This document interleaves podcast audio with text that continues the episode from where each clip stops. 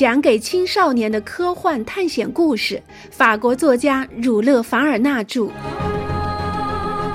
格兰特船长的儿女，一起来开启这段不畏艰险的勇敢之旅吧。第十章，南纬三十七度线。绕过皮拉尔夹角八天之后，邓肯号在塔尔卡瓦诺海湾继续前进。这是一个长十二海里、宽九海里、美丽如画、有着喇叭形河口的小港湾。天气晴朗，从年头九月到第二年三月，这个地方总是晴空万里，不见一片云彩。这里的海岸在安第斯山脉的呵护下，一年四季都沐浴在南风的吹拂中。约翰·孟格尔依照艾特尔华·格雷纳凡勋爵的命令，一直紧贴着奇洛埃群岛和南美洲西海岸那数不清的航船残留物航行。一块船尾的木料、几片沉船的残骸，甚至一段加工过的木头，都有可能是沉船事故的线索。遗憾的是，大家什么也没看见，什么也没找到。游艇继续前行，在他离开雾蒙蒙的克劳德湾水域四十二天之后，终于在塔尔卡瓦诺海港靠岸。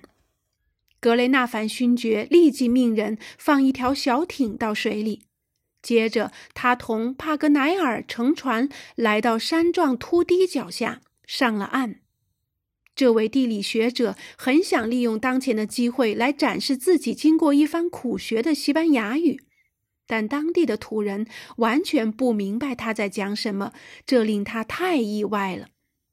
看来是我的语调不对，他自言自语地说：“我们先去海关看看吧。”格雷纳凡勋爵说。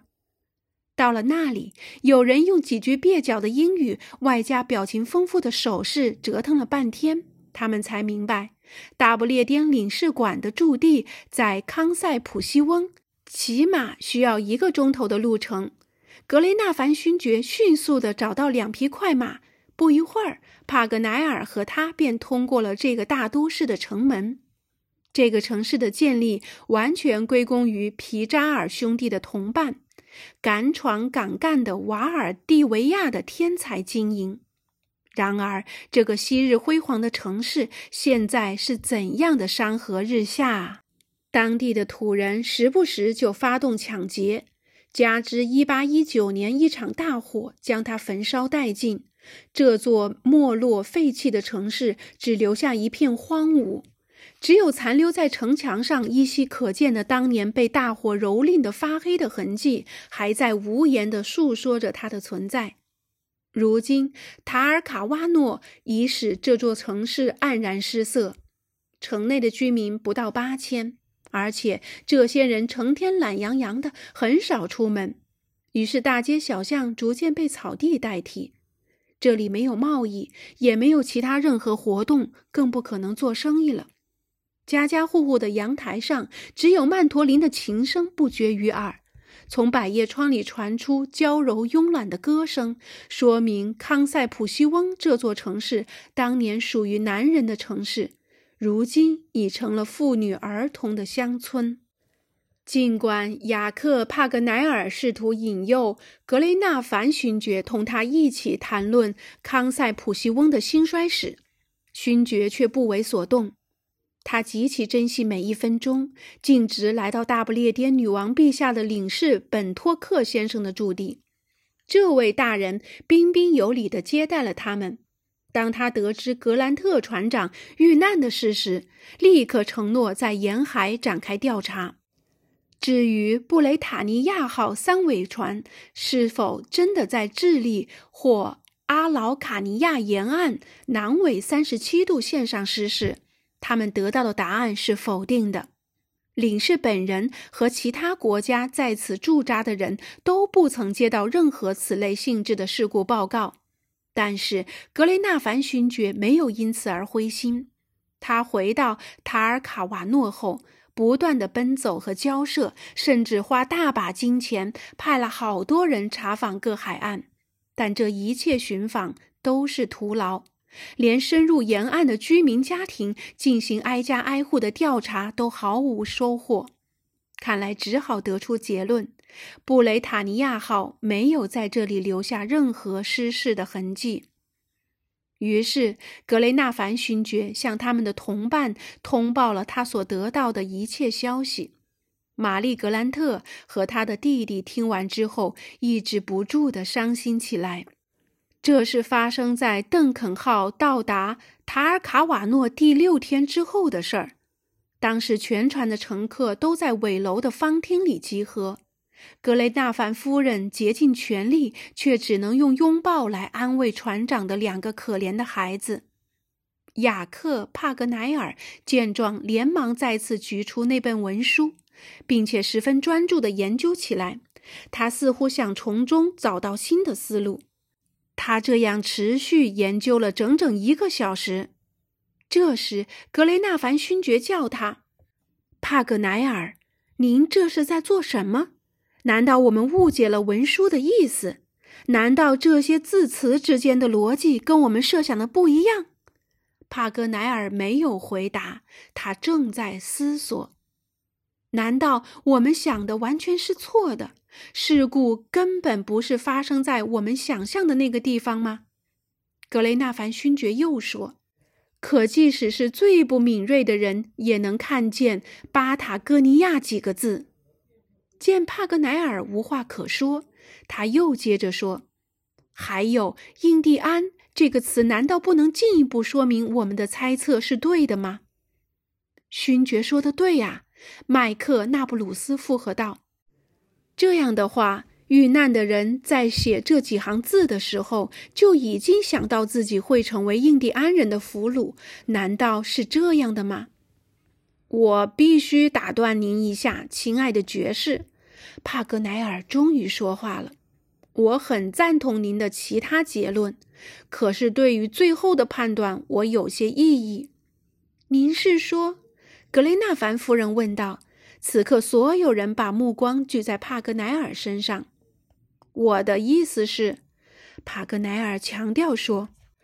格兰特船长写文件时就已经是印第安人的俘虏了，而且我还要补充的是，文件已经毋庸置疑地证明了这个情况。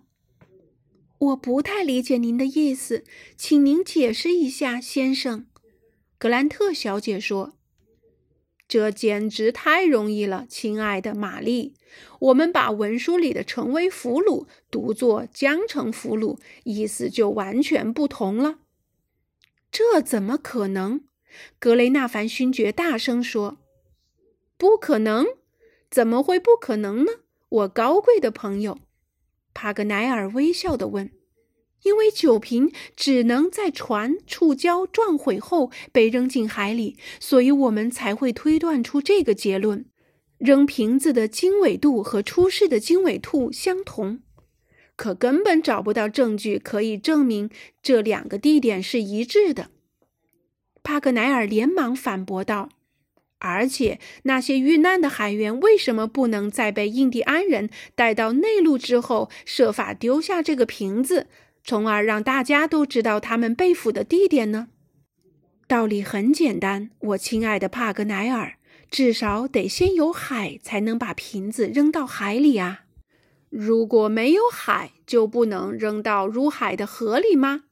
帕格奈尔说。船上一片寂静，大家都在思考这句意料之外却又在情理之中的话。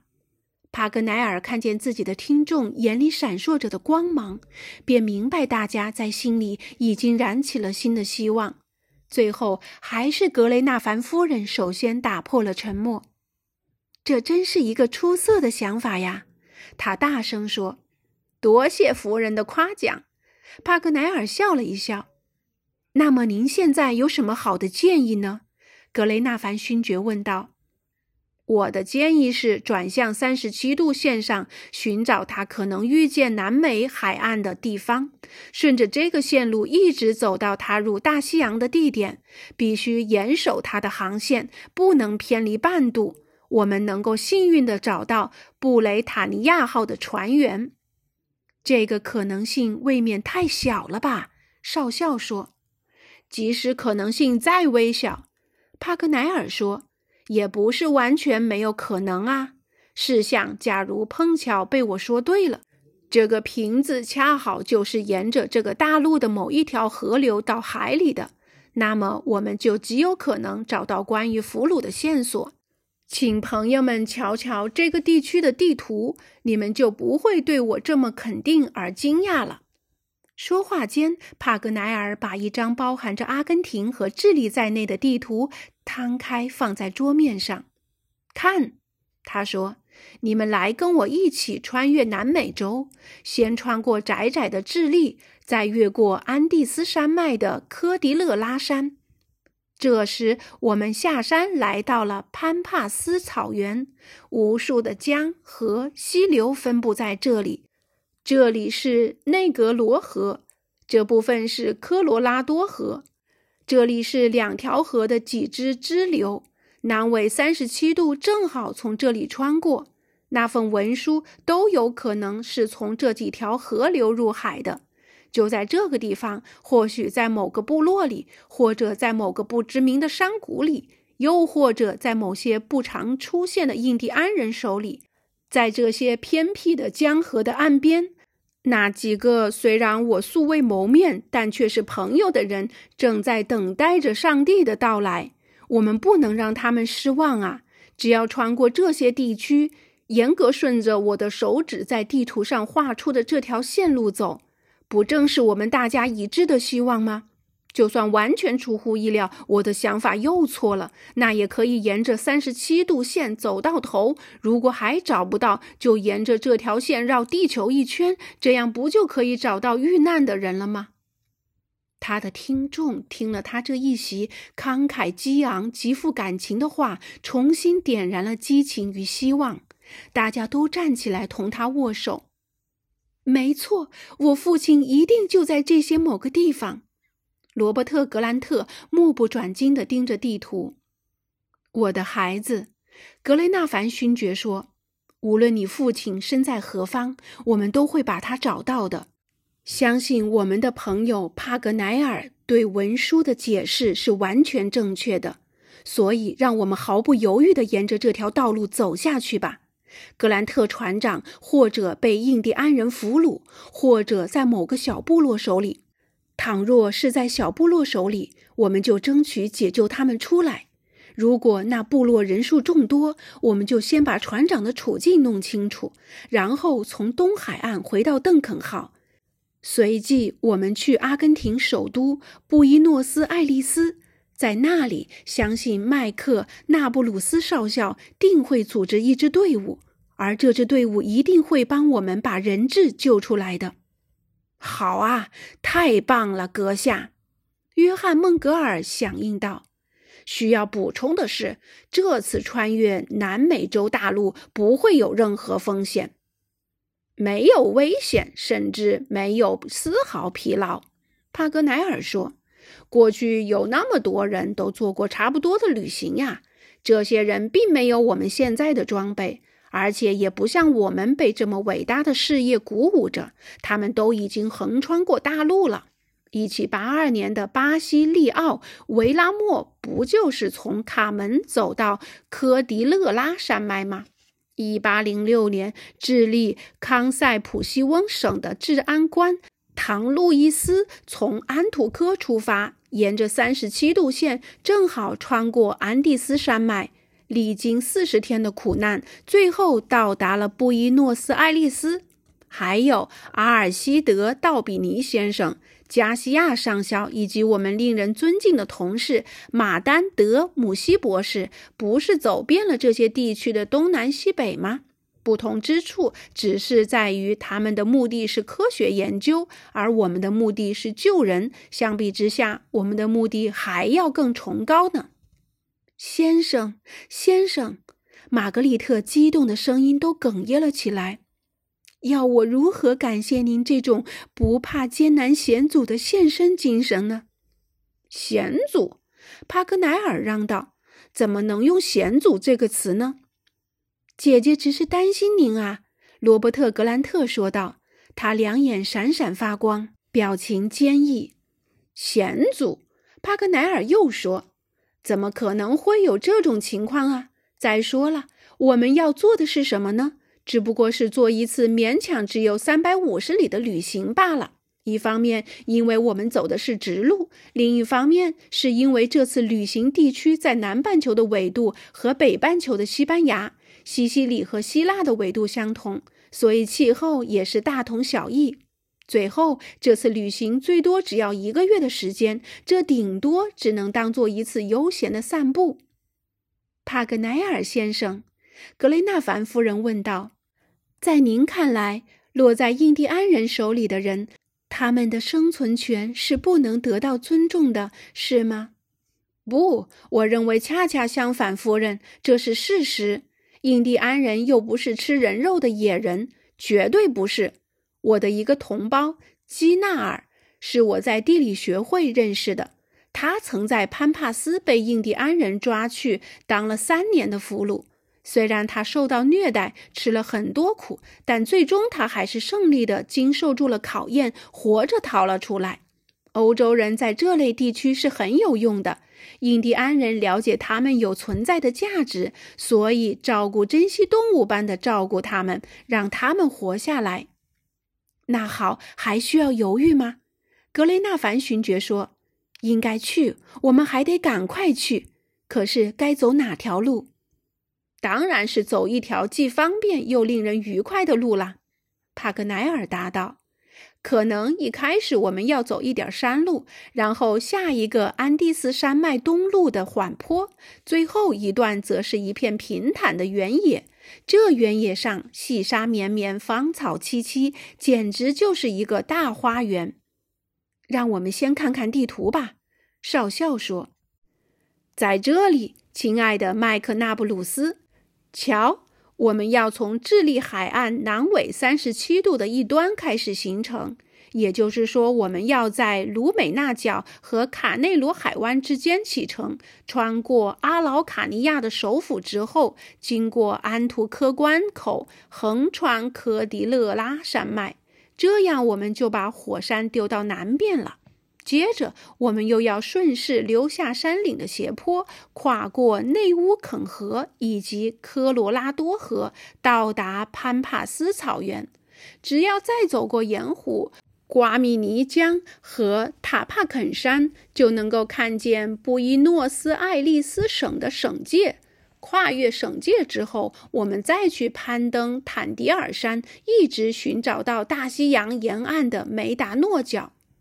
帕格奈尔这样面向大家说着，他提到了如此多的地名，却没有看一眼摊在他眼前的地图。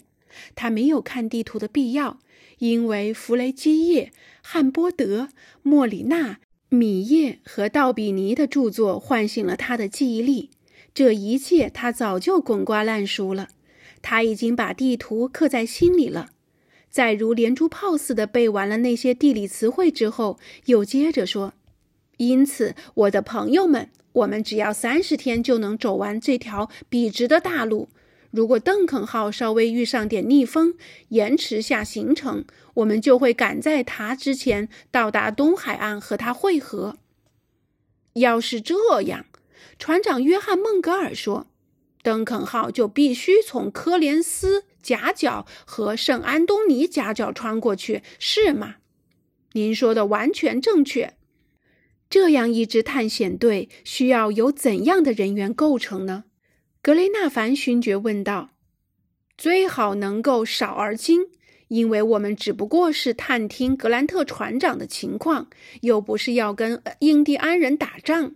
我认为格雷纳凡爵士是我们的领队，还有少校，他也是我们队中不可缺少的。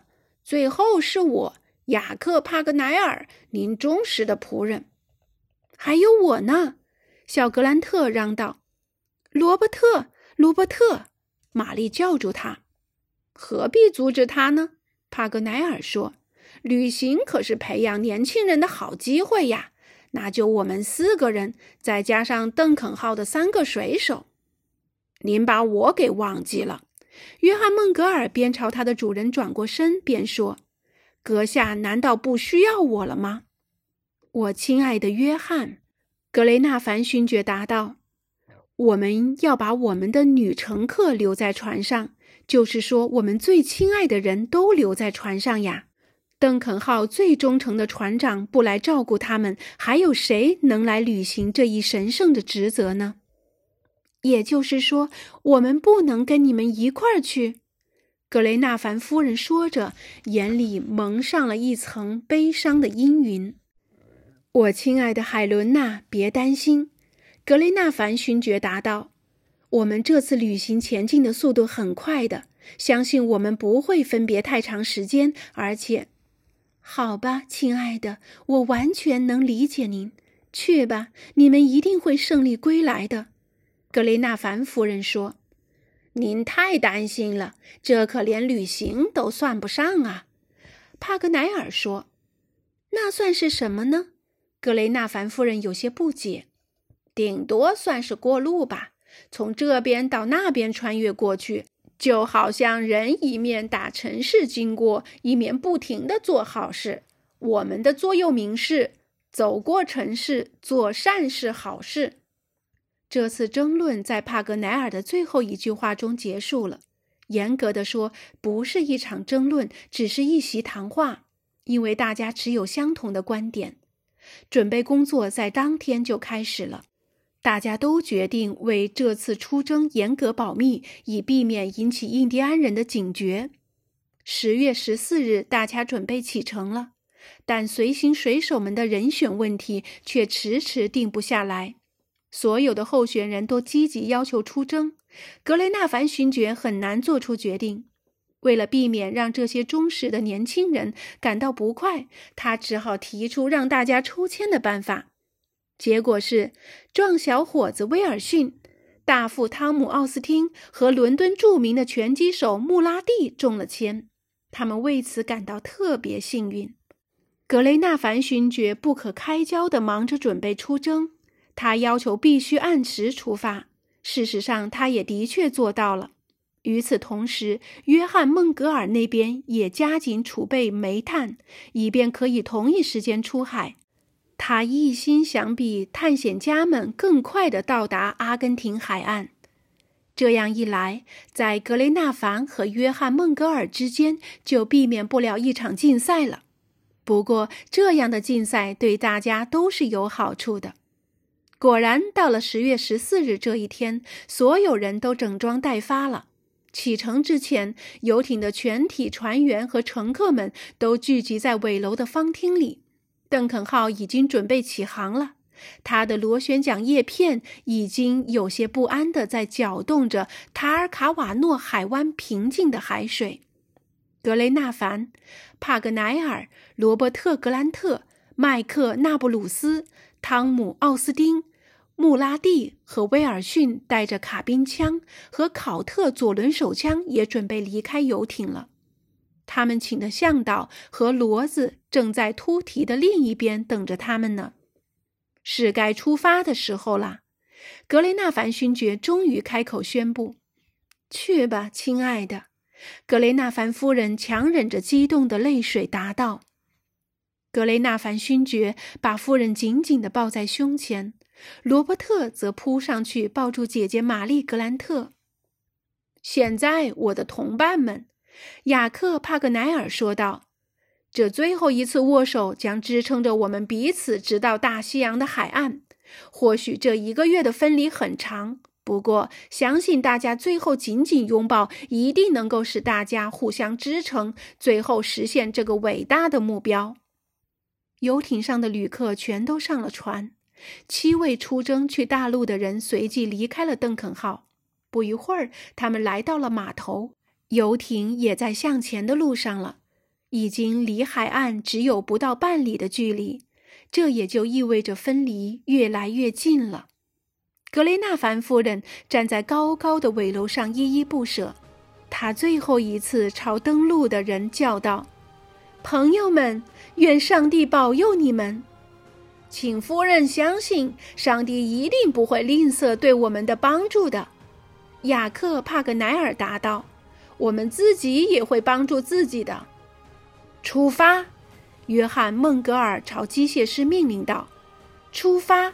格雷纳凡勋爵这边响应着道：“路上的旅行者扬鞭策马，踏上未知旅程。邓肯号也扬帆挥桨，全速驶向大洋。”